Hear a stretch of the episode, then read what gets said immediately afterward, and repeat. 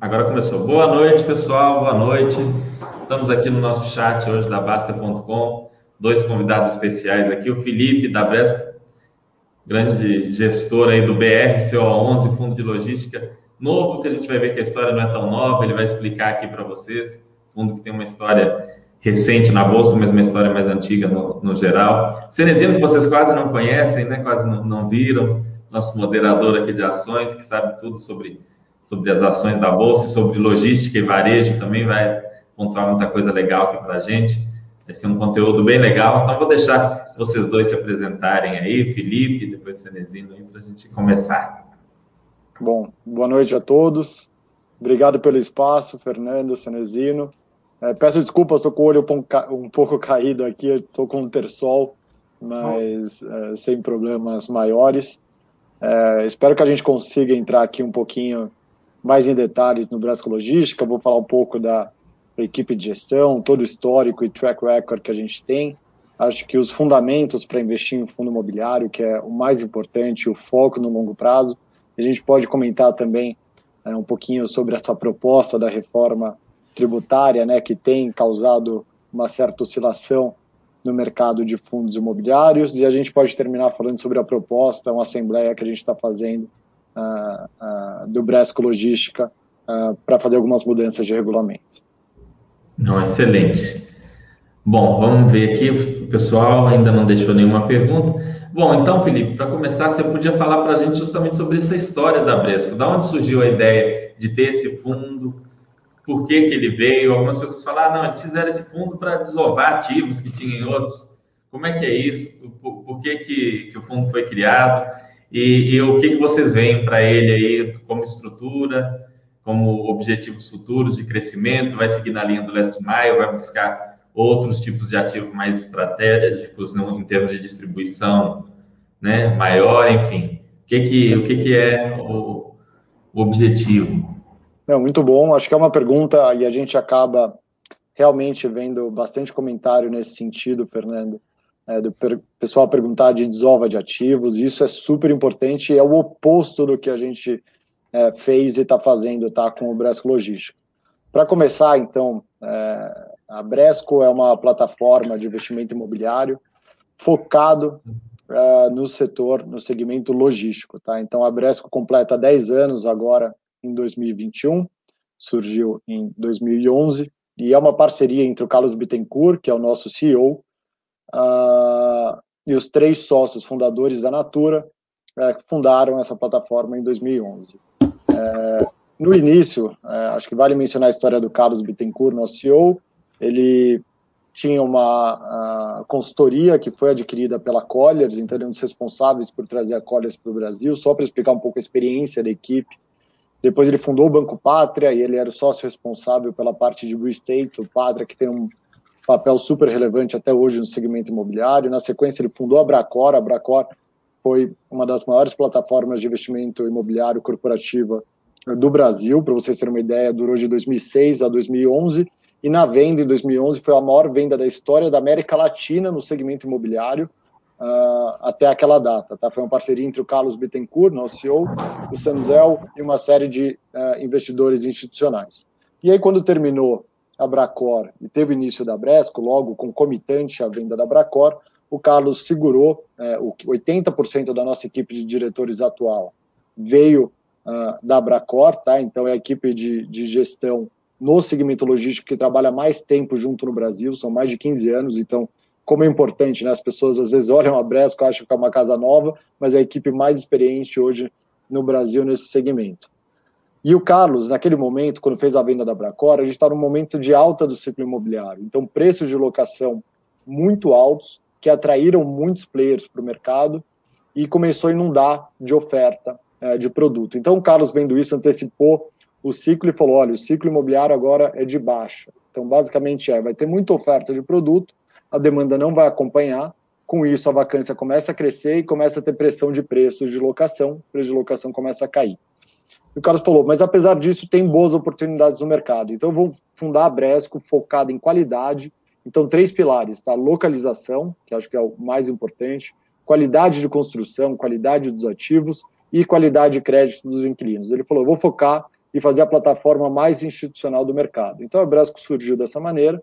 E de 2011 a 2016 a gente focou só em contratos atípicos, não canceláveis. Para quem não sabe, são aqueles contratos onde, dado que você fez um investimento específico para o seu inquilino, você pode fazer contratos mais longos e que não permitem revisionais e nem o término do contrato. Na verdade, você pode terminar o contrato de forma antecipada, mas você paga todo o remanescente do contrato. O que quer dizer? Se eu fizer um contrato de 10 anos com uma empresa multinacional e no quinto ano ela quiser sair do galpão, ela tem que pagar os cinco anos remanescentes, ela tem que pagar todo o contrato. Então, isso traz uma proteção muito grande para o investidor.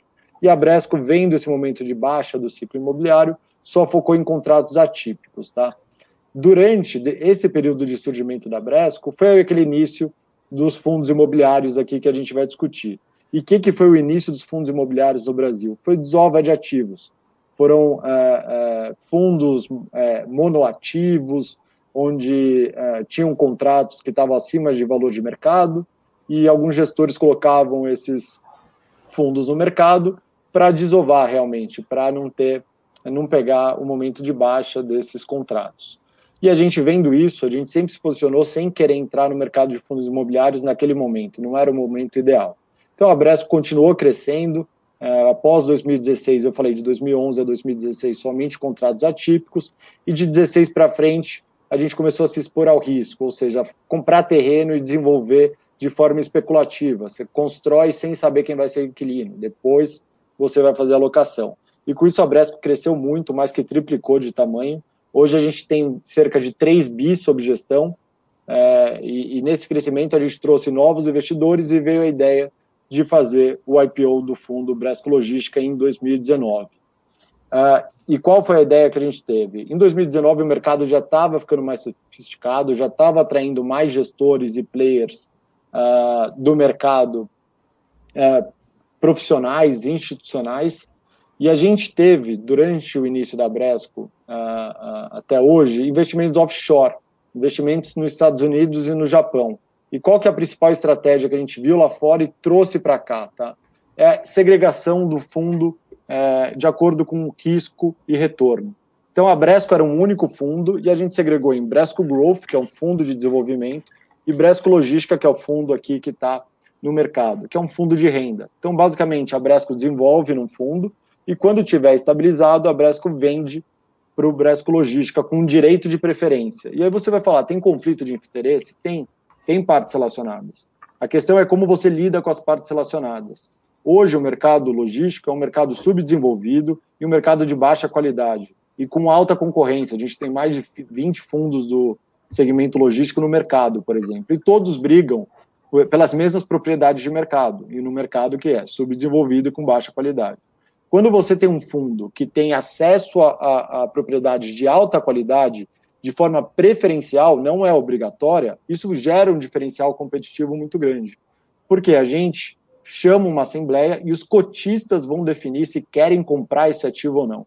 Então, mais de 25% das cotas não conflitadas, ou seja, gestor não vota, os principais aqui, acionistas que eu mencionei que fundaram a Bresco não votam, e a, a, a precificação do ativo não é o gestor que faz, é um laudo de avaliação de uma empresa reconhecida terceira de mercado.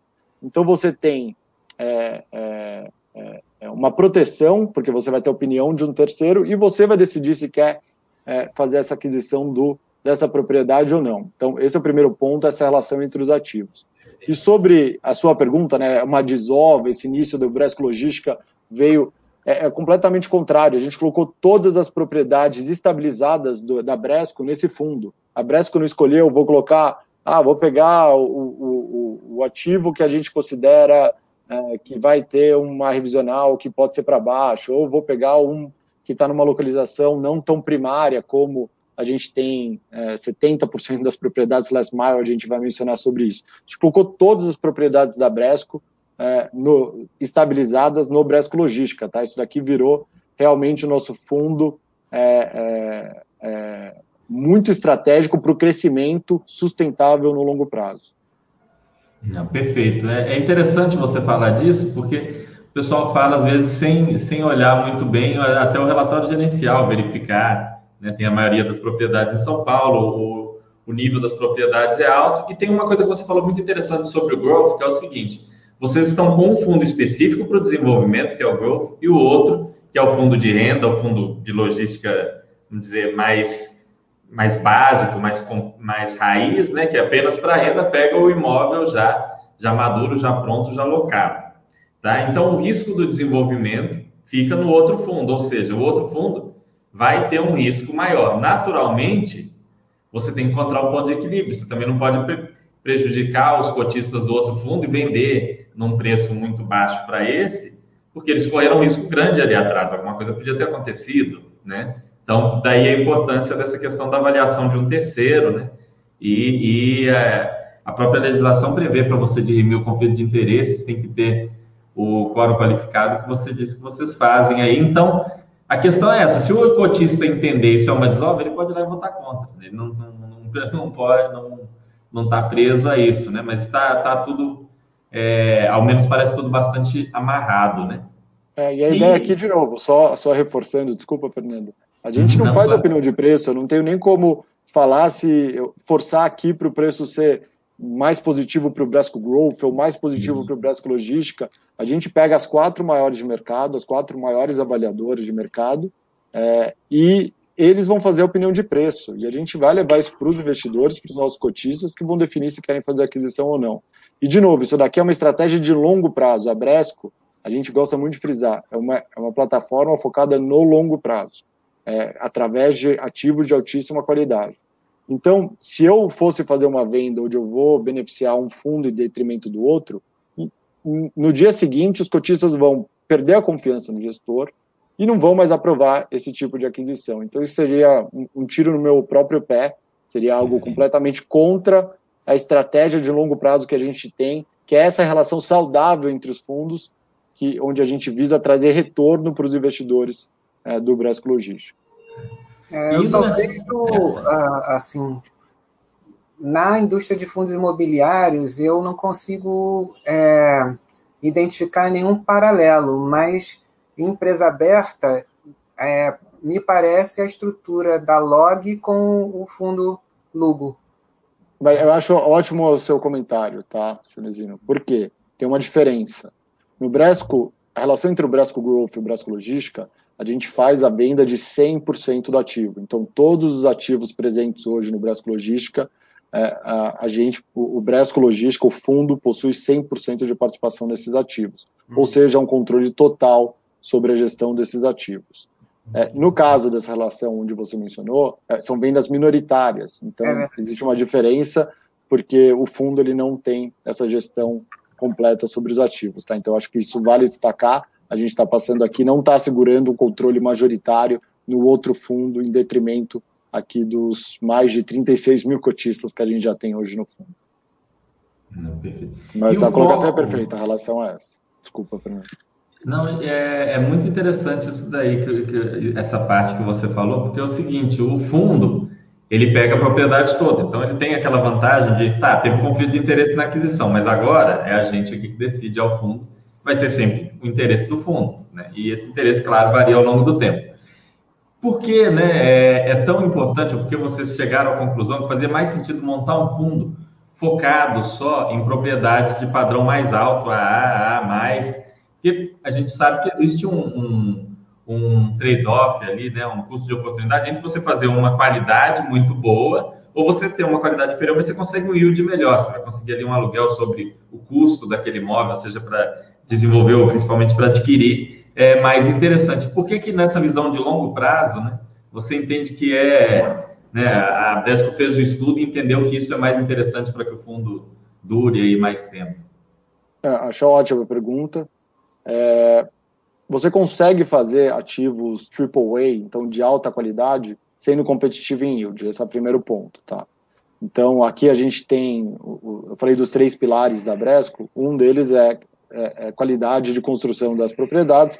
Das 11 propriedades do Bresco Logística, 10 são a melhor especificação técnica, melhor grau de qualidade. E a única propriedade que não é aqui um, um a mais, né, segundo a classificação da Sila, é a propriedade da Whirlpool, onde a gente está fazendo um retrofit. A gente anunciou até recentemente um fato relevante, um retrofit de 26 milhões de reais da parte da Bresco, mais o investimento da própria Whirlpool, remunerado a um cap rate de 11%, que gera um super retorno. A gente está falando aqui de 6,5% de yield hoje, né? Se pegar a última distribuição com a cota de hoje, e estamos gerando 11 de yield para o investidor.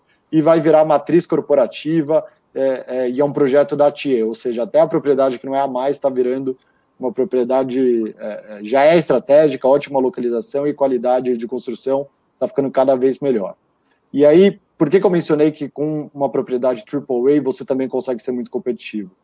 Porque isso é, é, o maior componente do custo, que aí é além desse, dessa propriedade AAA, é o custo do terreno, é você estar tá muito bem localizado em mercados primários. E aí vem a pergunta: por que a escolha dessas localizações? Né? Você tem um custo mais alto é, de terreno e, e obviamente, é, é, em um momento o mercado pode não precificar isso da maneira correta, mas a gente estava com uma visão de longo prazo, onde a gente acredita que vai ter ganhos reais, tá?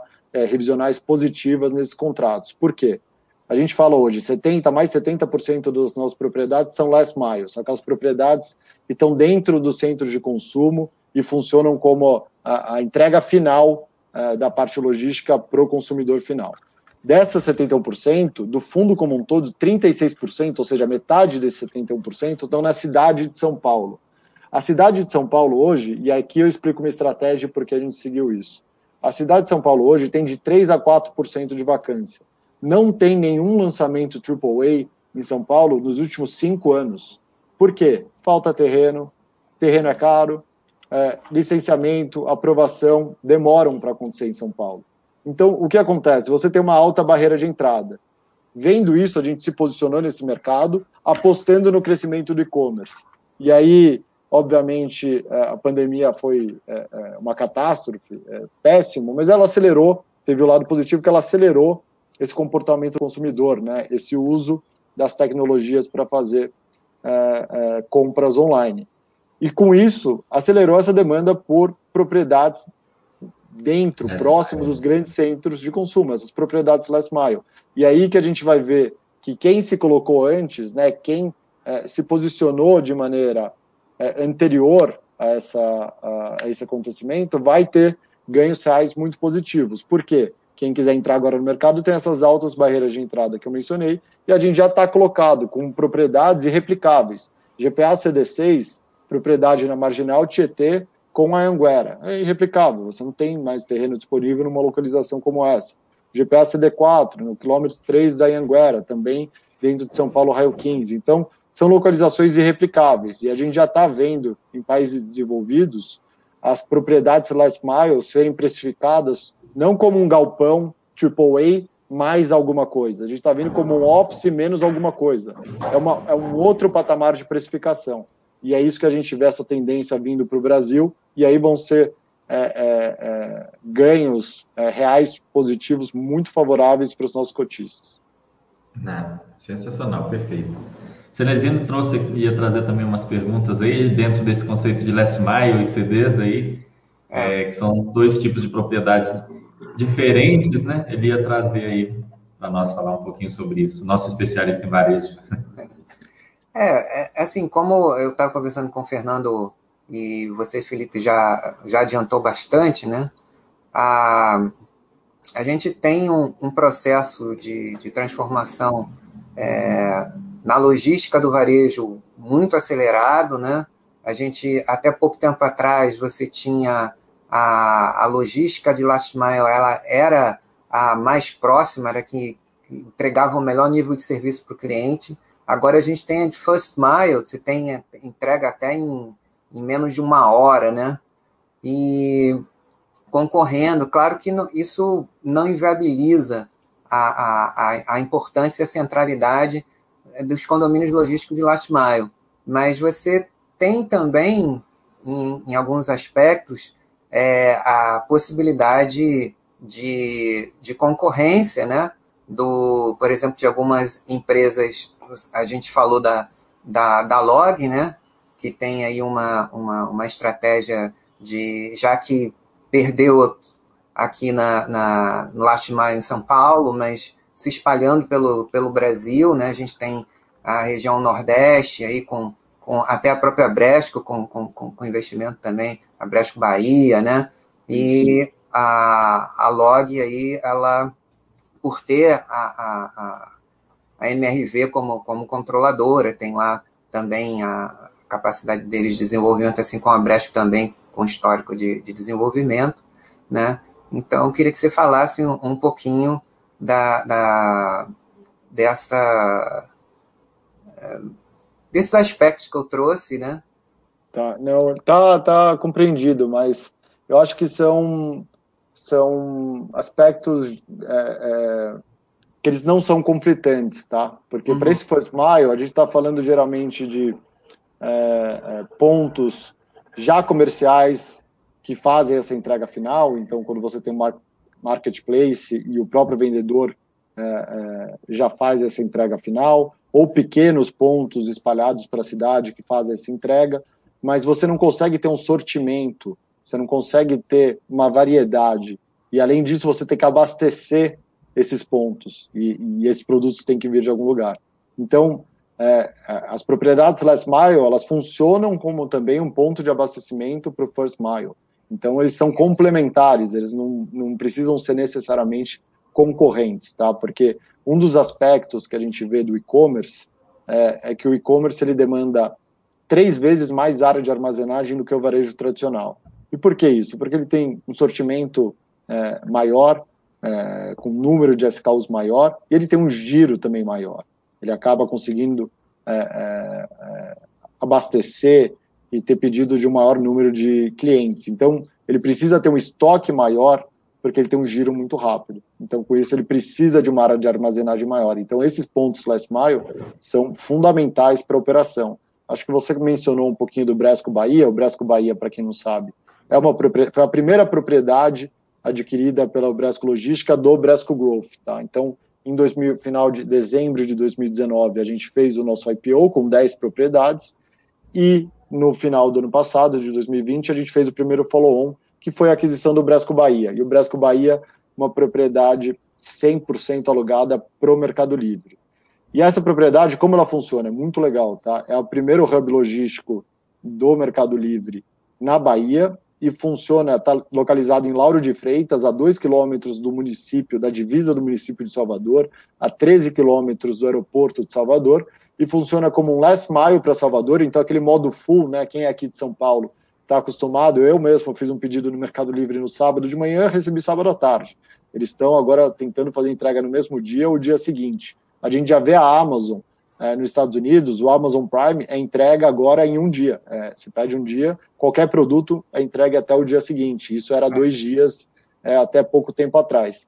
E essa propriedade, qual que é a meta dela? Então é last mile para Salvador, então ter esse modo full para Salvador, ser um last mile ali para a região metropolitana de Salvador, e funcionar como um fulfillment center para todo o Nordeste. E aí, qual é a meta no Mercado Livre? 70% dos pedidos em até dois dias para todo, o mercado, todo o mercado do Nordeste. E é Uau. muito legal isso, porque alguns dados que as pessoas não sabem do e-commerce no Brasil. O e-commerce cresceu 40% aqui no Brasil em 2020. Se você pegar o Nordeste, foi 100% de crescimento. Ou seja, tem um potencial de crescimento gigante. O que, que freia esse crescimento? A gente tem uma média, prazo médio de entrega do e-commerce é de 13 dias no Brasil, mais ou menos. Ou seja, a gente que está em São Paulo está acostumado aqui a pedir, receber no mesmo dia ou em até dois dias. Né? Então, é uma entrega rápida que fideliza o cliente. Agora, a média do Brasil é 13 dias, e parte disso é gargalo logístico.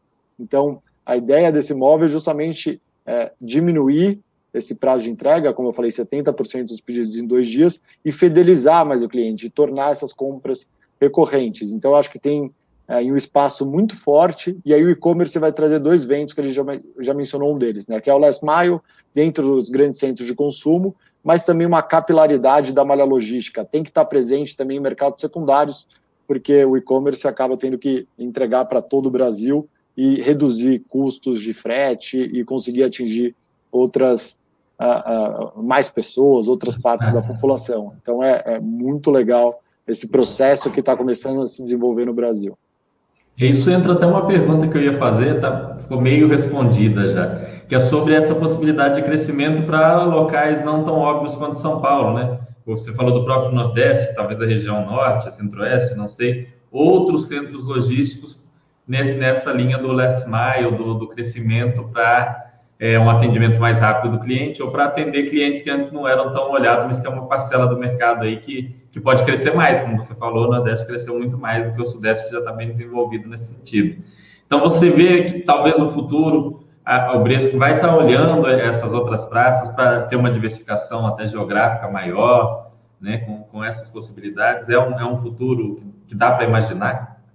Com certeza. Acho que o foco aqui principal é, é sempre e, e, sempre a nossa análise da localização é, é, a malha logística, né? Se faz sentido em termos de malha logística, se eu perder um inquilino e trouxer outro, é, se vai fazer sentido para outros tipos de operação, porque eu preciso ter uma liquidez desse imóvel, eu não posso ficar refém é, de um único é, inquilino. E no caso de e-commerce, é fazer esse estudo para diversos players. Se você pode ter mais de um player nessa região, qual que é a população que você vai atingir, qual é esse potencial de crescimento. Então, é fazer toda essa análise para poder também estar presente em outros mercados. O próprio Brasco Bahia é um exemplo disso. A gente não tinha presença no Nordeste e a gente entendeu todo o racional por trás é, dessa estratégia do Mercado Livre, viu um potencial muito grande, viu um mercado ainda muito subdesenvolvido e com alta barreira de entrada, você tem dificuldade de aquisição de terrenos e pouco terreno disponível. Então a gente se colocou. E, e vale lembrar que o Bresco Bahia, que, que foi alugado pelo, pelo Mercado Livre, era uma propriedade que a gente desenvolveu de forma especulativa. Ou seja, a gente comprou o terreno e começou a desenvolver sem estar tá alugado para o Mercado Livre. E durante a locação, é, a gente se colocou, a gente sabe escolher muito bem as localizações, a gente fez a pré-locação para o Mercado Livre. Ou seja, durante a construção, o Mercado Livre veio e já falou: olha, eu quero tomar 100% desse imóvel. Então foi é, é, é, muito bem essa leitura que o e-commerce ia precisar também atingir outras áreas, a gente se colocar antes, porque o e-commerce não, não, eles crescem de forma exponencial, muito rápido e não conseguem esperar. Eles precisam de tudo para ontem e muitas vezes, tem o lado positivo e negativo, não conseguem se planejar como gostariam. E aí eles precisam é, é, realmente procurar disponibilidades no mercado, porque o crescimento não pode esperar, eles não podem deixar um, um é, é, boas oportunidades passarem, porque pode vir um outro player e tomar o, a posição. Não, muito bom. Eu ia até perguntar isso, se os desenvolvimentos eram sempre em linha com uma demanda de um cliente, mas aí você acabou respondendo que no caso lá vocês desenvolveram e veio um cliente. E aí entra num, numa coisa legal que a gente falar um pouco dessa carteira de clientes, né? Que vocês é. têm uma seleção um pouco, não pode dizer, são clientes de um, de um padrão um pouco diferenciado, né? Isso foi acontecendo naturalmente ou é, é, algo que é dado preferência dentro de uma negociação, sempre buscar, enfim? Não, ótima pergunta. Vale mencionar aqui, então, da nossa carteira, 95% é investment grade, ou seja, é um, é um crédito, uma classificação de risco dado por agências de risco é, é, no âmbito global, e ou duplo ou triplo A aqui na escala nacional, ou seja, uma qualidade de crédito é, única aqui no segmento logístico, na nossa opinião, tá, de inquilinos. E aí é, fica muito fácil ver, porque eu não preciso apresentar nenhuma empresa, né? Todo mundo conhece de nome. O Pão de Açúcar, Magazine Luiza, Natura, o Mercado Livre, a BRF, B2W, DHL, Carrefour, a Rect, que faz a Veja, multinacional, a FM Logistics, que é uma 3PL, é uma operadora logística francesa, e a Whirlpool que faz a Brastemp. Então, é, são todos inquilinos aqui que dispensam a apresentação uh, uh, de ótimo porte. E aí você pergunta, putz, foi por acaso? O que aconteceu? Primeiro, é, é, ótimas localizações e foco em qualidades, é, em qualidade de construção dos ativos. Né? Isso já atrai é, perfil, esse perfil de inquilino. E o segundo é, é o pensamento de longo prazo. A Bresco não está aqui pensando né, é, necessariamente no yield de curto prazo. Ele é importante, óbvio, remunerar os investidores, mas mais importante que isso é pensar na valorização desses ativos e no próprio yield no longo prazo. Então, uh, um exemplo, Bresco Itupeva, a gente, depois que desenvolveu esse ativo, uh, a gente não teve uma locação imediata, então teve uma vacância. Durante esse período de vacância, tiveram uma série de empresas que quiseram alugar o, o, o imóvel mas eram empresas com uma qualidade de crédito que não, é, não encaixava é, na nossa filosofia tá, de investimento. Então a gente recusou, a gente estava com vacância, ia ser ótimo, ia entrar receita, ia ser bom uh, uh, no curto prazo, mas a gente preferiu permanecer com a vacância e trazer o tipo de inquilino que a gente considera ideal para o fundo, ideal para o longo prazo, uh, que tem uma visão estratégica e vai se desenvolver, vai crescer e pode crescer junto com o nosso imóvel. Então, vem muito dessa paciência e desse pensamento de longo prazo uh, dos ativos e do fundo. Perfeito. É, porque tem, tem a vantagem, a desvantagem de vocês buscarem esse tipo de cliente é que tem esse trade-off do curto prazo, né? No curto prazo, um cliente menor, uma empresinha que está tentando se destacar, às vezes ela topa pagar um aluguel mais alto, porque ela não tem cacife para ficar negociando vários outros imóveis e tal. Então, às vezes, você talvez, se você colocasse um outro inquilino menorzinho, você conseguia puxar mais um, o, o, aluguel dele. Só que isso é uma visão de algo que você ganharia no curto prazo, mas talvez perdendo depois, né? Não é um parceiro talvez tão interessante para longo prazo. Muitas vezes você está exposto, a, desculpa, Zanizina, a um cliente que pode não existir daqui um, a algum tempo, que pode não honrar é, com um contrato de locação é, é, depois de algum tempo, que pode ter inadimplência. A gente não teve nenhum caso de inadimplência nem durante o auge da pandemia, o início da Covid, ou seja, traz uma segurança muito grande. E aí os investidores eles têm que entender que existe uma diferença entre os fundos e qualidade de crédito e o risco que você está tomando. Obviamente, é, você pode ter fundos do segmento logístico que pagam um yield melhor, mas qual tipo de risco você está tomando? Então, depende muito do apetite de cada investidor, do estudo de cada investidor, mas é, é um perfil diferente. Então, a gente aqui é muito high grade, é algo que a gente faz focado no longo prazo, para ganhos no longo prazo, através dessas localizações estratégicas tá, e alta qualidade, e que tem, consequentemente, um prêmio em relação a outros fundos que possuem um outro tipo de risco. Então, é um perfil diferente e cada investidor tem que entender é, o seu apetite. É, o que eu ia comentar é, é com essa é, com essa atitude do, do, do Bresco é a importância da, da cultura em relação aos, aos posicionamentos, que muitas vezes parece muito abstrato para as pessoas, mas a gente pode tangibilizar aspectos da cultura em é, é, posicionamentos como esse, né? Assim vocês foram é, é, coerentes com, com a missão do fundo, com a cultura e com toda a história que vocês criaram até o momento. E eu queria aproveitar a oportunidade também é, nesse, nesse aspecto para dar um exemplo, né? Tinha, tem um, um fundo que é, optou por, por inquilinos de menor qualidade em relação ao rating, que ele fica dependendo, fica todo amarrado em contrato atípico. A hora que o contrato virar para típico, a gente fica com um tremendo ponto de interrogação, né? em relação a qual vai ser o, o, a realidade do fundo depois que os contratos se tornarem típicos. E outra coisa que eu queria que você explicasse para nossos assinantes, para nossos amigos da Basta.com, é a diferença entre condomínio logístico e galpão logístico no formato antigo. Não, ótimo. Acho que você tocou num ótimo ponto, tá?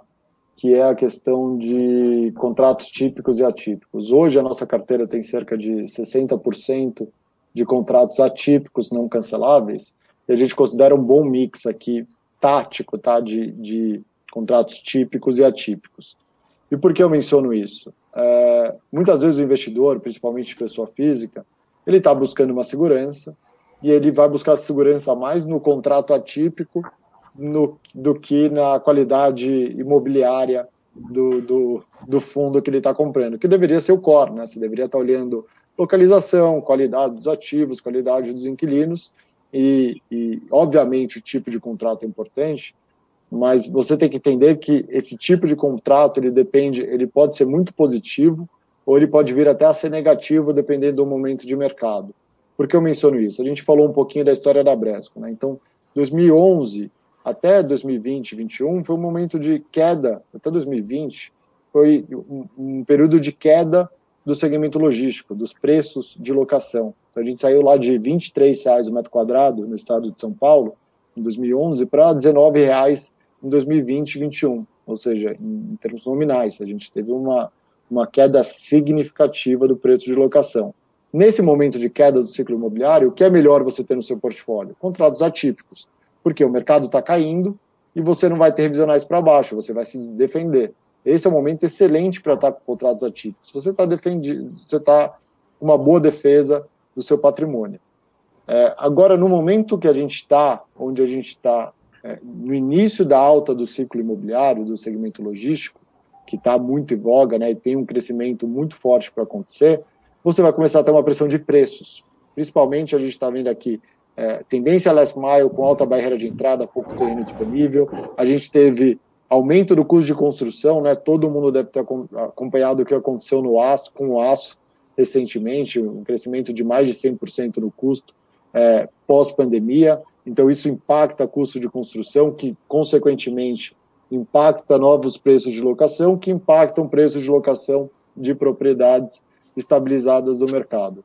Então, esse é um momento muito bom para ter exposição também em contratos típicos, porque quem for tiver bem localizado em mercados primários com alta barreira de entrada vai conseguir é, é, propiciar ganhos reais, então é, é ter revisionais positivas. Se você tiver com contratos atípicos em boas localizações, você não consegue ter renegociações e aproveitar um bom momento de mercado. Então é muito importante saber o momento do ciclo imobiliário, saber é, para que caminho a gente está indo e não olhar fundo imobiliário, fundo imobiliário, desculpa, pelo retrovisor, né? Muitas vezes o investidor, a gente entende isso, né? A gente passou 10 anos de ciclo de baixa, é difícil muitas vezes o investidor, pessoa física, fica com aquele receio e olhando pelo retrovisor ali os, os investimentos e retornos que teve, mas a gente está num momento muito positivo, então é um momento onde é muito válido ter esse tipo de exposição é, e avaliar muito bem os ativos e localizações dos imóveis de cada um dos fundos para saber onde alocar o seu capital. Tá? É, Essa acho que era a primeira e teve uma segunda pergunta do. A segunda é a diferença do, entre condomínios logísticos, que é que o Bresco tem mais, e os galpões antigos, né? Que é, era ainda é mais.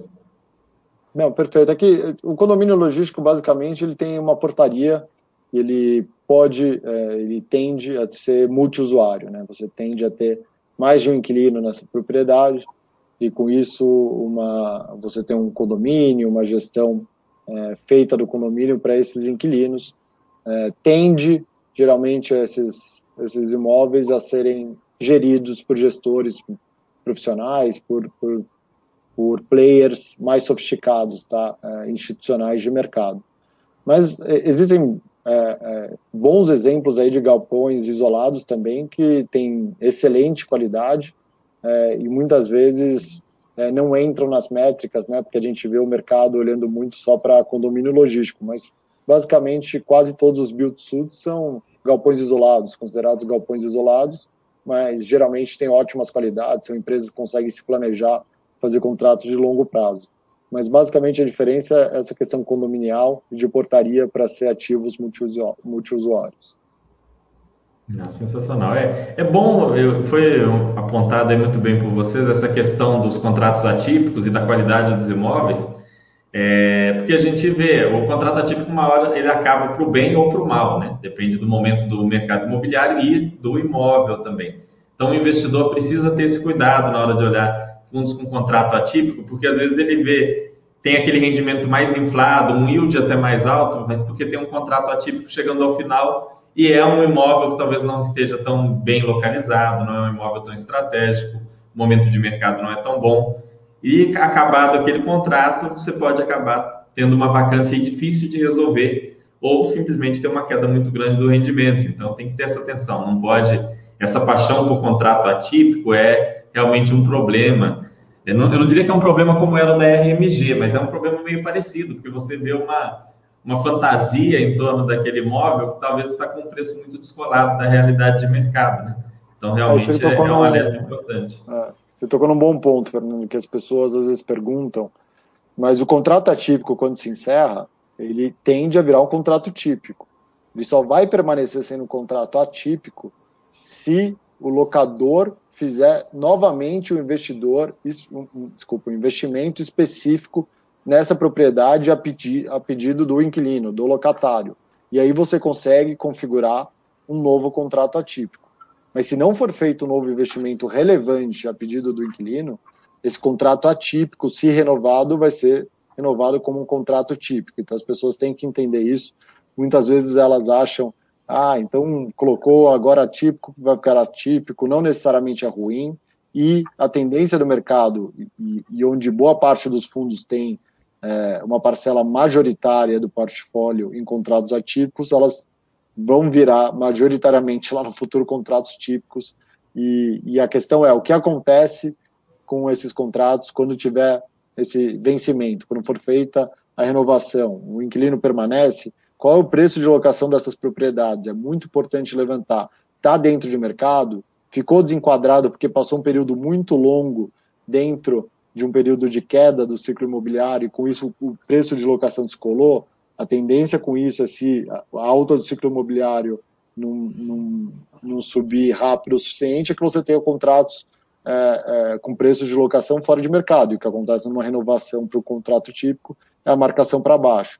É muito, muito importante ficar atento a isso. E se o inquilino, se a malha logística faz sentido, se tem liquidez, se você consegue, se perder o inquilino, trazer novas empresas. Acho que um bom exemplo, uma boa prova que a gente teve aqui no, no Bresco Logística, a gente teve dois contratos que tiveram encerramento em março, né? É, o Bresco Resende e o Bresco Canoas. Em Resende, a gente tinha 100% de locação para FM Logistic, que é a pele francesa que eu mencionei, e está até aí o, o, a nota, e a gente, é, enquanto a gente negociava a saída da FM, a gente já trouxe a B2W, melhorou a qualidade de crédito tá, da carteira, e basicamente foi saída de um inquilino para a entrada do outro. Então, o que era importante aqui? é, é, a gente está no imóvel que tem liquidez, que podia atrair novos inquilinos e ter esse estudo prévio. Em Canoas, a FM também tomava 100%. A gente fez uma modulação, virou um condomínio logístico, tem até uma foto dos investimentos que estão sendo feitos, e, e a gente está modulando o imóvel para ter três inquilinos. Então ficou um terço, um pouquinho mais de um terço FM Logistic, um pouco menos de um terço para a Natura, que já era uma empresa que estava no imóvel, mas ela era uma cliente da FM e pediu para ser locatária, e um terço está vago e a gente já está em negociação é, para fazer a locação desse imóvel e, e ficar com 100% de locação. Então, mostra a liquidez desses ativos, a boa localização para atrair novas empresas caso você não tenha uma renovação. É. Contrato atípico é muito uma operação financeira, né? não é só uma operação imobiliária. E aí, a hora que ele vira típico, é onde a gente vê o, o imobiliário mesmo, se o imóvel segura aquilo, aquela operação financeira feita às vezes 10, 12 anos atrás, muito tempo se passou, e, e a, no final é que você vai ver, poxa, será que aquele imóvel realmente corresponde àquela operação? E aí vai ter surpresas, às vezes até positivas né? e às vezes negativas, dependendo de uma série de fatores. Mas no longo prazo, para o fundo imobiliário, o imobiliário né, é o que deve prevalecer, né? é o que vai mostrar se o fundo vai ter sucesso ou não. Perfeito. É, essa colocação, acho que o, o, investidor, pessoa física, acaba olhando, acho que aqui entrando nesse mérito aqui do que ele deve olhar, muito yield né, de curto prazo, é importante, óbvio, uma renda, mas a questão é como esse portfólio pode se valorizar no longo prazo, como é a boa localização e avaliar isso. Então, é, é, localização, qualidade dos ativos, qualidade dos inquilinos, é, para ver esse potencial e, obviamente, analisar preço, analisar yield e ver quais são os ganhos possíveis. Aqui um guidance que a gente passa, e é super importante, a Bresco hoje está com yield de cerca de 6,5 ao ano, e a gente tem uma tendência aqui no preço de locação de hoje, tá? Estou mencionando, e, e, a gente já anunciou um guidance de aumentar em 12%, um pouco mais de 11%, a nossa distribuição de dividendos até o final do ano. Então, como a gente vai fazer isso? através de expansões que a gente fez no fundo, essas locações que a gente acabou de mencionar, a gente fez retrofit na Whirlpool, expansão para Bresco Bahia, é, a gente fez as locações aqui na Tura, B2W, FM Logistic, a gente fez em contagem, é muito legal, né? A gente tinha um imóvel 100% alugado, a gente viu um mercado com baixa vacância, é, acho que está um pouquinho para baixo, a gente viu um mercado com baixa vacância, começou um desenvolvimento nesse imóvel, um desenvolvimento especulativo ali na parte da frente do imóvel e, e durante a construção a Magazine Luiza pré-alocou 100%. Por quê? A gente teve uma boa leitura de mercado, isso também entrou agora na locação. e com isso a gente vai aumentar a nossa distribuição em relação à cota de hoje, seria sair de 6,5 para cerca de 7,2, 7,3 de yield, super atrativo dado o, o, portfólio high grade que a gente tem. Então. É, Contagem, para quem não conhece, aqui em Belo Horizonte, é uma cidade da região metropolitana que entra, atende esse conceito last mile aqui para toda a RMBH, né? Para é. Atender aqui, no caso, aos clientes do Magazine Luiza. Se você comprou a sua cafeteira, o seu liquidificador, talvez ele esteja saindo aí do, do Bresco Contagem. É, só para o pessoal saber, é um raio 15 de Belo Horizonte, tá? E aqui a gente tem de 6 a 7% de vacância hoje. A gente está vendo os preços de locação subir muito. E quem conhece a região sabe que a topografia ali é muito ruim para novos desenvolvimentos, porque você tem é, que fabricar terreno, a gente fala, né? Muita movimentação de terra, o que torna caro o desenvolvimento. Então tem uma alta barreira de entrada. Por isso é muito importante a gente conseguiu fazer esse desenvolvimento especulativo, uma expansão e fazer a pré-alocação, porque você não tem disponibilidade de boa qualidade e você tem uma demanda reprimida, principalmente por ser um last mile para BH. É, em relação à localização, é, Resende para Rio São Paulo também é um, um, uma excelente localização. Eu me lembro quando passei né, por ali, início de um pouquinho antes da pandemia, eu passei em frente ao, ao, ao Bresco Resende, né, e é uma excelente localização dentro da cidade, né, e, e entre Rio, São Paulo e todas aquelas as cidades no entorno também tem uma, uma localização muito boa também. É, e você consegue fazer é, a tese ali do B2W, acho que é legal que naquela foto em cima, né, a gente está fazendo o retrofit, então está trazendo um novo patamar é, é, de qualidade dessas propriedades, vai ficar muito legal, tá aí investimentos que são feitos com caixa do fundo, não estamos a gente não está afetando a distribuição de dividendos do fundo, e Resende aqui é um caso onde a B2W vai fazer entregas para São Paulo, consegue fazer, consegue fazer entregas para o Rio e está numa região de uma segurança muito maior. Vocês acompanham o que acontece no Rio e a falta de segurança e problemas que a gente tem na logística na região, infelizmente. E, e, ali você consegue fazer entrega para esses dois mercados, num, numa região muito mais segura, e tem ainda incentivo fiscal, né? Oi? Parte de Minas também parte de Minas também, ali não há tanto foco da B2W, mas também é possível. E você tem incentivo fiscal também, que acaba trazendo muitas empresas, você tem indústrias muito fortes na região. Excelente. E sobre a consulta formal, Felipe, se você quiser explicar para a gente por que vocês solicitaram, qual o conflito de interesse envolvido, qual o benefício que o fundo é, pode ter com essa mudança, com essa eventual alavancagem, o que, que isso pode trazer para o cotista de interessante? Não, muito bom. É, primeiro, vale lembrar aqui que acho que a Bresco, Bresco Logística é um dos poucos fundos que tem um veto, né, uma vedação no regulamento é, dos fundos abertos de tijolo para fazer alavancagem. Isso já não é a praxe de mercado. Então, o que a gente está colocando é voltando no regulamento algo que é praxe de mercado, que é basicamente o fundo poder fazer alavancagem, poder é, é, alavancar a, a, os recebíveis do fundo, por exemplo, levantando CRIs para fazer novas aquisições ou expansões. Por que, que isso é muito importante para o fundo? A gente está no momento agora, vocês devem ter acompanhado né, a proposta da reforma tributária. A gente, obviamente, isso está muito inicial, então o primeiro ponto que eu falo para os investidores é o momento de cautela, e o momento de cautela tanto é, para venda e compra, acho que é muito importante, é o momento de é, segurar e entender o que vai acontecer, porque é muito preliminar ainda, muita coisa pode acontecer. A gente teve uma proposta de tributação dos dividendos dos fundos imobiliários em 2015, por exemplo, e não foi para frente, teve uma pressão. A gente sabe que os fundos imobiliários, a arrecadação que isso traria seria praticamente irrelevante é, é, para a economia. É, além disso, iria impactar de forma majoritária é, pessoas físicas, né? Então a gente tem hoje um mercado de fundos imobiliários muito pulverizado, onde mais de 70% é composto por pessoas físicas, 1,3 milhão de pessoas, uhum. então é, foge do foco do que é essa proposta da reforma tributária, né, que está dando uma ênfase muito maior de proteção para a classe baixa e média, e, e aí você, o fundo imobiliário está indo na contramão disso. Então ainda tem muita coisa para rolar, obviamente o mercado sempre tenta antecipar é, os possíveis acontecimentos, mas é um momento de muita incerteza ainda, então é, é, é um momento de cautela. Então, dado isso, O mercado, nesses últimos, desde sexta-feira, tem caído, né? O IFIX caiu cerca de 3%, 4% nesse período.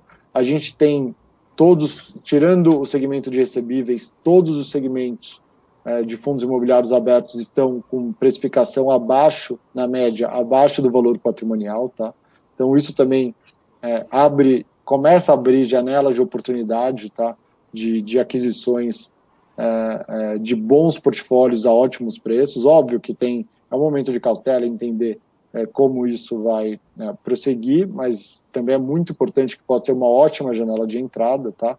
E num mercado como esse, onde você está abaixo do patrimonial, é, não é algo desejável e recomendável fazer emissões de cotas, porque basicamente aquele investidor que não consegue acompanhar essa emissão, não tem caixa para acompanhar, seria diluído, né? Então ele teria uma perda ali de valor e, e algo que não é benéfico para o investidor.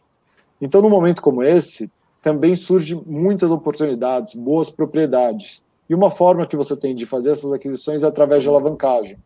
E aí vale mencionar que, primeira coisa, fundos imobiliários não podem dar os imóveis da carteira em garantia. Então, seriam, a gente teria uma sessão de recebíveis, que é basicamente uma antecipação dos recebíveis para levantar é, capital através de, de, de CRI para fazer aquisições.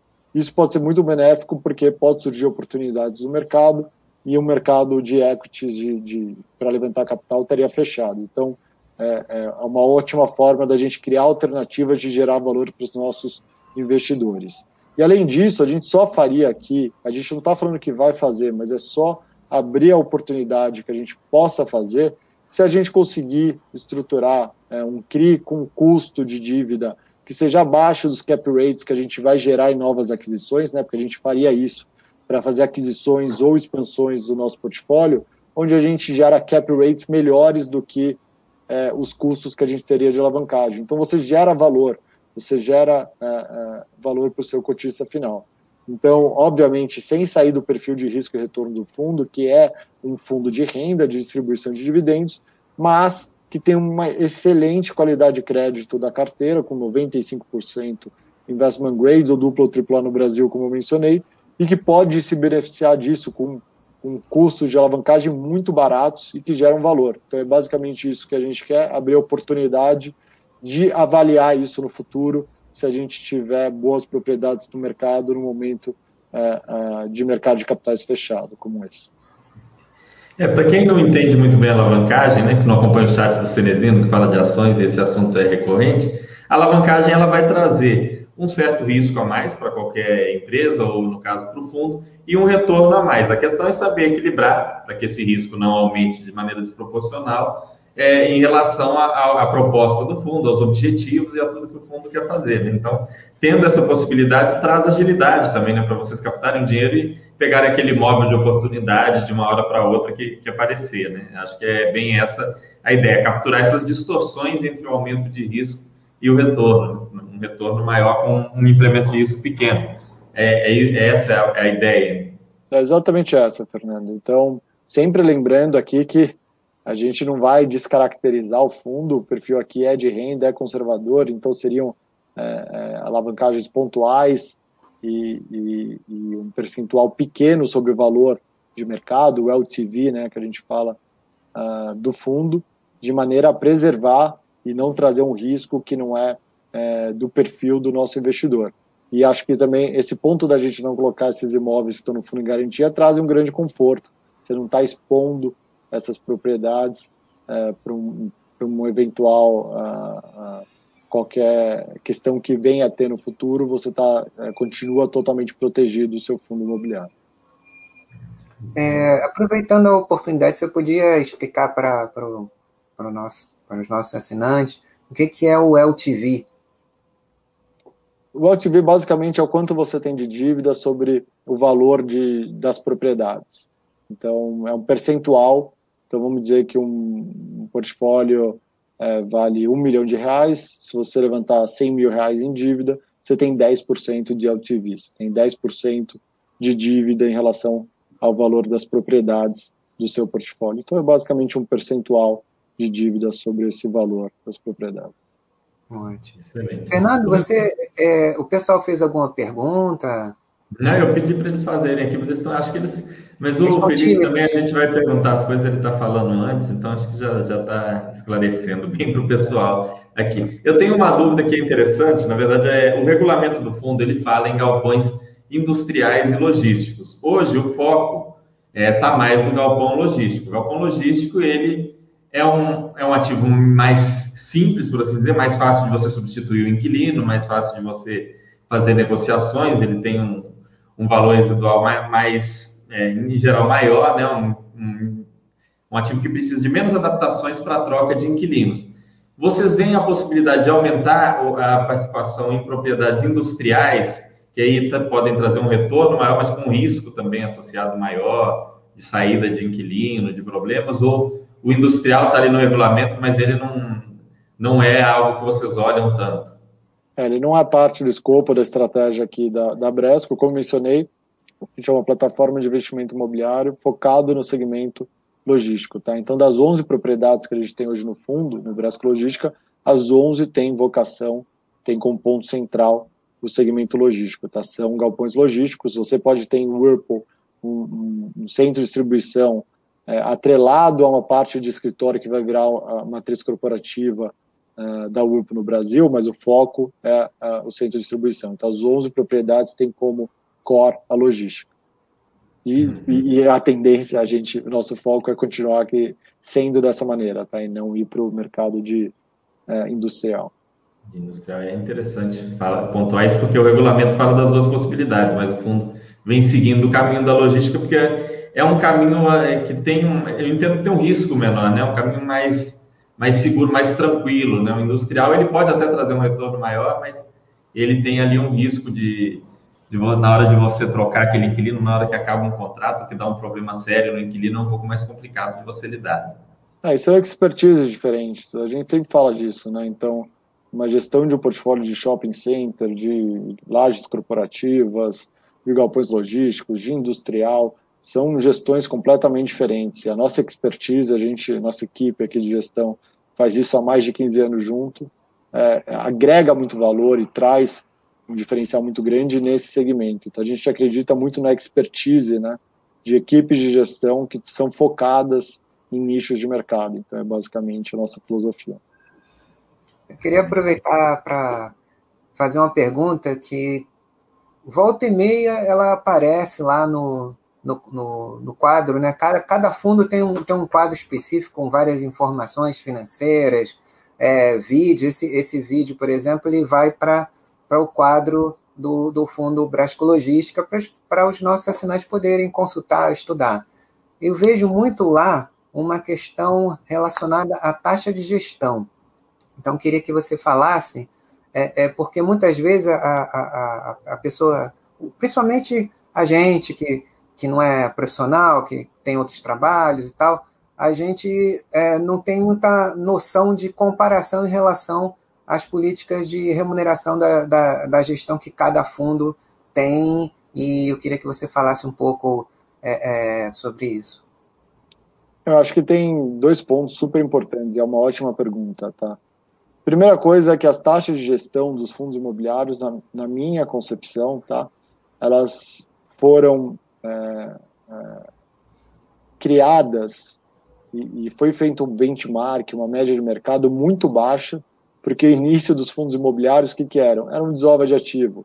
Então, eram aqueles. É, é óbvio que você tem exceções, tá? Estou falando de maneira geral aqui, estou generalizando, mas isso gera com que muitos fundos tivessem taxa de gestão mais baixo, porque queriam gerar um yield maior no curto prazo, é, e com isso você começou a colocar um certo padrão é, na indústria, é, onde você tem taxas de gestão que a gente sabe que não, não, não é possível fazer uma boa gestão com, com esse nível é, percentual que você tem em relação às propriedades. Então esse é o primeiro ponto que a gente tem uma visão distorcida muitas vezes dessa taxa de gestão, porque a gente leva como referência um histórico que, que era distorcido pela sua natureza. E o segundo ponto é, o Brasco Logística hoje tem 1% de taxa de gestão, e esse 1%, eu posso é, falar com toda a transparência, não é suficiente para cobrir a equipe de gestão que cobre o Bresco Logística. Hoje, a Bresco, vale mencionar, é um diferencial muito grande em relação ao mercado. A gente está no, no, mercado de capitais e, e é um fundo imobiliário é, é, com cotas na, na Bolsa, por uma questão aqui de incentivos que a gente tem, tributários, fiscais, por questão da pulverização, conseguir atrair capital, então tem uma série de vantagens. Mas o nosso DNA, no fundo, a gente é uma empresa de real estate, a gente é uma, no, no fim do dia, a gente é uma empresa com equipe de engenharia interna, equipe de arquitetura, equipe de portfólio management, equipe financeira, equipe comercial, completamente é, é, 100% dedicada para esses dois fundos, para o Bresco Logística e para o Bresco Growth. Muito diferente de vários fundos que a gente vê no mercado, que tem quatro, cinco analistas financeiros tocando fundo e todo mundo aqui tem é, mora em alguma casa, apartamento e sabe é, é, o quanto isso pode gerar um trabalho. Agora imagine um portfólio de 1,7 bi de galpões logísticos espalhados é, em diversos estados é, pelo Brasil, onde você tem que fazer manutenção, acompanhamento, é, da operação do seu inquilino, todas as reparações, investimentos, é, é, retrofit, expansões, o trabalho que isso dá. Então, hoje, a equipe de gestão ela custa mais de 1%. Então, quem paga essa equipe de gestão é o Brasco Growth, que paga mais de 1% lá no Brasco Growth para compensar esse 1% que é pago no Brasco Logística. E a gente só não colocou uma taxa maior por conta disso, esse benchmark, essa visão dos cotistas muito, muitas vezes, né, de que 1% pode ser alta. A gente tem taxas de gestão mais altas até no mercado de fundos imobiliários e eu acho que deveria ser mais alta do que 1%, porque você ter uma equipe é, especializada e com toda a expertise em diversas frentes, é, é caro. Não, você querer esse tipo de gestão, ela tem um custo. Ou você pode, obviamente, uhum. pagar a taxa de gestão mais baixa, mas você um dia também pode ter problema com esses imóveis, porque a gente sabe que não é barato e não é fácil fazer. É, é, os imóveis têm vida, né? Eles, você precisa é, acompanhar isso de maneira é, é, proativa e muito próxima, senão você pode ter problemas muito maiores, dores de cabeça muito maior no futuro. Exato. O pessoal tem que entender que tem todo um custo, além do custo de engenharia, tem o custo da área financeira, o custo da, da parte contábil, da parte jurídica, que no Brasil sempre tem mil documentos e coisas e é, que tem que ser levadas em conta. Quando vai desenvolver, então nem se fala, né? A quantidade de autorizações e de coisas. Então o pessoal tem que entender, claro, vai colocar isso na análise, se achar que tá que não está proporcional, aí vai, vai optar por talvez um outro fundo. Mas o, o, investidor também não quer que não adianta querer que alguém trabalhe de graça para ele, porque isso não vai acontecer. Isso é uma visão é, meio absurda que às vezes o pessoal realmente tem de querer que o fundo não cobre nada, ou cobre muito pouco pelo, pelo trabalho entregue, aí você não pode esperar qualidade, né? Se você não quer pagar nada. Eu faço, Bom, é, esses analistas, eles podem começar a fazer escolha de fundo por taxa de gestão mais baixa. Eu só é... como vai ser no futuro é, a rentabilidade, mas é, eu acho que não, não deveria ser esse o critério. Você deveria analisar o que está por trás não. dessas equipes, a expertise, quem são os gestores, quais são as áreas que são englobadas e como é, é, eles podem trazer um diferencial competitivo. Então, isso é o mais é. importante. E, e analisar os todos. Exato, tem que analisar o todo, a qualidade, o serviço que entrega. Se for caro e não trouxer resultado nenhum, não vale a pena. Agora, o cotista tem que fazer um, tem que ter uma visão mais macro, não pode parar para olhar um ponto, como é aquele cotista que olha o dividend yield, ou PVPA, ou a taxa de administração e se basear nisso. Bom, já passamos aqui de uma hora. É, antes de terminar aqui, de agradecer, quero deixar uma mensagem para vocês. A gente não fez chat sobre a proposta de tributação, porque vocês sabem a nossa visão aqui na Baster, né?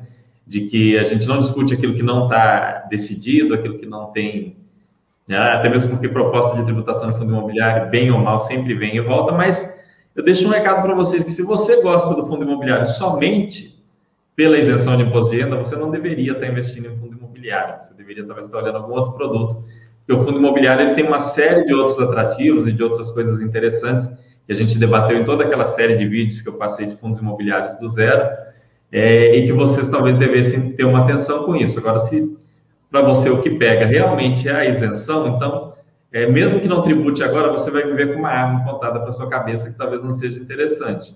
Mas se você entende o produto todo como interessante, você viu tudo que a gente falou de imóveis, de inquilinos, de localizações, isso aí não vai mudar como eventual tributação, vai continuar o mesmo, é, a mesma estrutura, os mesmos imóveis, a mesma portfólio, então você tem que avaliar. Se você acha fundo, os fundos, né, de maneira geral, a indústria de fundos imobiliários interessante, independente de tributação, você segue a sua vida, claro, como a gente fala aqui, fazendo os aportes aos poucos, né, ficar louco, ah, caiu porque vai tributar, vou pegar meu dinheiro todo aqui e investir, também não, muito menos se desesperar e sair vendendo suas cotas, mas ter calma, seguir, seguir estudando, seguir entendendo. Ah, mas se tributar, se tributar você vai ver, vai acontecer, vai ser noticiado e você acompanha, vê como que isso vai afetar a indústria é, aí e, e como que os gestores, inclusive a Bresco, vai saber lidar com isso aí na hora que realmente vier. Muito obrigado, Felipe, obrigado, Cenezino, por terem participado. Foi muito legal. Acho que os cotistas, muita gente veio aqui falando que é cotista do fundo. Acho que o pessoal que é cotista que veio aqui conseguiu ver muita coisa da estratégia, do que o fundo fez e pretende fazer daqui para frente. Dá para o pessoal balizar bem aí para ir avaliando né, o que, que vai acontecer daqui para frente. Então, fico muito grato pela participação. Espero que a gente venha de novo daqui a um tempo, quando tiverem novas emissões, na medida que o fundo crescer, que a gente tiver novidades interessantes para poder falar de novo aqui. E deixar para vocês aí se despedirem e darem um, um recado final aí para o pessoal. Obrigado, Fernando Cenezino, pela, pelo espaço. Eu convido todos os investidores uh, a entrar no nosso site, o brescologistica.com.br. Vale mencionar que a gente tem o site bresco.com.br, que é voltado para a gestora, onde a gente tem informações da gestora e do portfólio como um todo, do Bresco Growth Logística, e tem um site especializado para o Bresco Logística. E nesse site é, a gente traz é, o maior número possível de informações é, para dar a maior transparência possível e fazer com que os investidores possam tomar a melhor tomada é, de decisão na hora de fazer investimento. É, além disso, tem o mailing que a gente faz é, com todas as informações, o contato direto com o gestor, onde pode enviar e-mails ou telefonar e a gente retorna e responde todos os questionamentos para ter sempre esse, é, essa ligação direta. Então, convido todos, é, agradeço e no futuro a gente volta a fazer novas conversas. É, quem sabe no futuro a gente sabe como vai ser essa proposta da reforma tributária, mas é, eu coloco as suas palavras como minhas, Fernando, porque nesse momento tudo é especulação.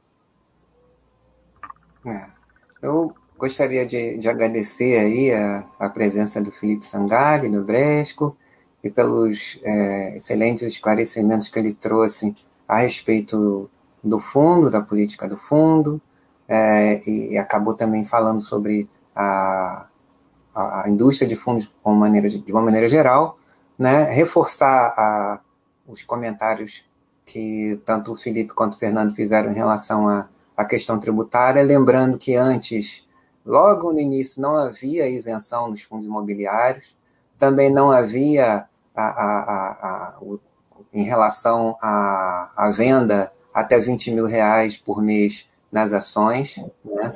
E quem estiver pensando em, em, em, investir, levando isso em consideração, ao invés de levar em consideração aquilo que a gente sempre fala aqui, que é um pouco da nossa filosofia, né, de, da Baster.com, de é, você criar um patrimônio gerador de renda passiva para você ter tranquilidade, qualidade de vida hoje e preservar o seu poder de compra e ter qualidade de vida no futuro, né?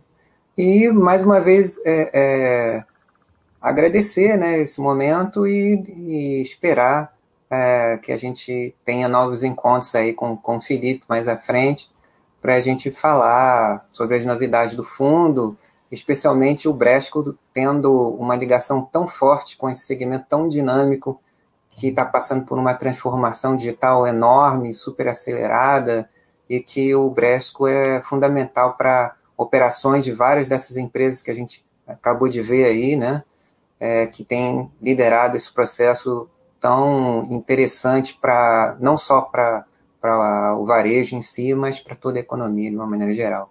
Muito obrigado à presença de todos e até um próximo encontro. Excelente, muito obrigado. Tchau, tchau.